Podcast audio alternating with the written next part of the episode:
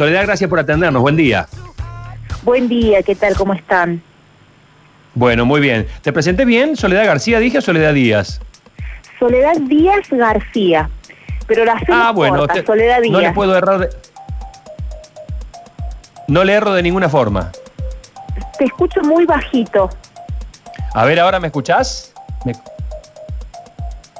A ver ahora. Bueno, eh, te pregunto que me cuentes cómo es este proyecto, Soledad. Bueno, mira, nosotros eh, lo que hicimos con el proyecto desde la banca del Frente de Izquierda es nada más y nada menos que recoger un reclamo popular. Evidentemente, las zonas incendiadas, los pueblos que habitan esas regiones, incluso pueblos originarios, vienen denunciando que no se cumple la reglamentación vigente, que donde arrasa el fuego posteriormente aparecen emprendimientos inmobiliarios, negocios de la obra privada, también de la obra pública, no olvidemos que el gran conflicto que generó la autovía de montaña era justamente porque su traza atravesaba bosque nativo. Eh, y no solamente eso, sino que ya venimos de una larga experiencia de eh, la expansión de la frontera agroganadera detrás de la soja y bueno, y detrás de otros emprendimientos y, negocios que dañan el, el- el ambiente y particularmente el bosque nativo en una provincia en donde solamente nos queda el 3% y este año se han quemado más de 100.000 hectáreas, es lo que, lo que ya se calcula cuando todavía los focos de incendio no han terminado y, por el contrario, avanzan y no, y no se sofocan. Eh, el proyecto lo que propone es particularmente la prohibición del cambio del uso de los suelos incendiados en los últimos cinco años, plantea un plan de remediación por 20 años que puede ser extensible el tiempo que sea necesario. Nosotros constatamos que en otros países de Europa, como España, se han establecido leyes que prohíben la venta, la comercialización de terrenos incendiados durante 50 años, es decir, que es una, una ley que ya incluso en otros países se ha hecho efectiva. Pero el punto clave, y si se quiere la esencia de- de- del proyecto, eh, porque nos parece que es un eje central, es que las asambleas ambientalistas y populares que funcionan en, la provincia tengan un poder de veto, tengan un poder de decisión y sean ellas las que eh, cumplan la función de controlar el efectivo cumplimiento de la ley. Bien, eh, esto parece a primera, digamos, a primera lectura, eh, parece ser eh, un proyecto que eh, debería ser acompañado por todas las otras bancadas. ¿Qué, qué respuestas han tenido? Bueno, mira, el, el proyecto fue presentado el día 25 de, septiembre en el marco de la Jornada Nacional Internacional de, Lucha contra del cambio climático. Hace ya van seis jornadas de huelga contra el cambio climático que se producen a nivel internacional, porque es una situación alarmante no solamente en la Argentina, sino en general. Eh, nosotros venimos de, de una quema, eh, incendios intencionales también en el Amazonas, hay una alerta internacional. Este proyecto que nosotros entendemos recoge la voluntad popular de, de muchos sectores, eh, en la provincia de Córdoba ya logró la adhesión de, de 11.000, 12.000 personas, entre ellos muchos científicos e investigadores del CONICET que han este, sumado su firma y su adhesión al proyecto. Eh, sin embargo, desde la legislatura también sabemos que existe un enorme lobby por parte de sectores que están interesados en establecer un negocio detrás de estas tierras incendiadas. En su momento fue el lobby de los pules de siembra de la soja, hoy es el lobby de los grandes empresarios de los emprendimientos inmobiliarios, de la obra pública. Sabemos que hay una política deliberada del oficialismo, porque si no, no se entiende por qué en los últimos 10 años hemos perdido una porción tan importante de monte en nuestra provincia. Es decir, que hay intereses políticos profundos de fondo. Hasta el momento nosotros entendemos que el mejor elemento para generar una presión y para poner este proyecto, digamos, como una alternativa de salida frente a la situación que enfrenta la provincia, es buscar el respaldo popular.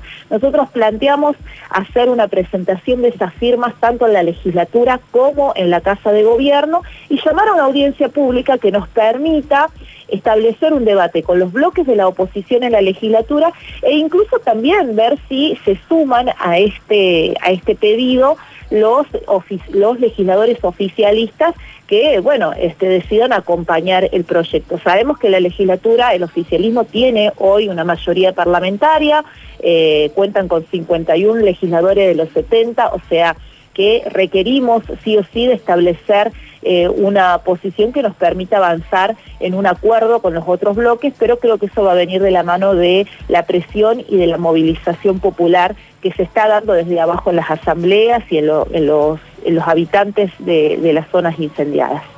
Eh, Soledad, me decís que eh, quiero remarcar este tema que aparece eh, que en, distintos países del mundo donde los incendios son también moneda frecuente en cierto momento del año, ya existen leyes que protegen estas zonas de negocios espurios. Así es, eh, existe, ah, existe una ley que protege por 50 años en España. Eh, yo no quiero eh, desconocer que en nuestro país existe una reglamentación, está la ley de bosques nacional, está la ley de ordenamiento territorial provincial, tenemos, digamos, leyes protectoras, pero por eso, repito, el punto clave del proyecto que nosotros presentamos establece el poder de veto y de decisión de las asambleas ambientalistas y populares para su cumplimiento, que no quede simplemente en mano de los gobiernos que muchas veces ceden a las presiones que ejercen todos estos sectores que negocian con los terrenos incendiados y que en muchos casos eh, entendemos también son los que los provocan, ¿no? Para justamente después lucrar con, los terrenos devastados.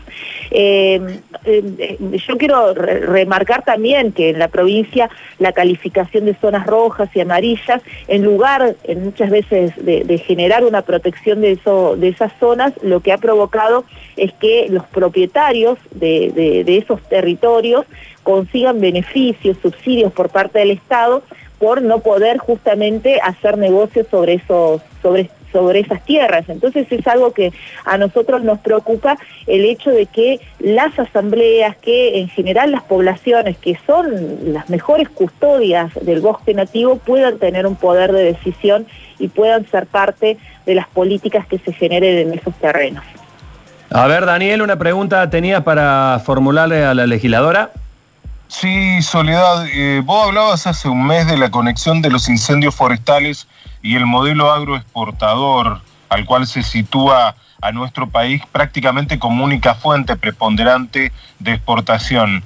Eh, también ahora se puede relacionar con el negocio inmobiliario. Hay como dos vertientes en esto que se haya acabado con el 95% del bosque nativo en Córdoba.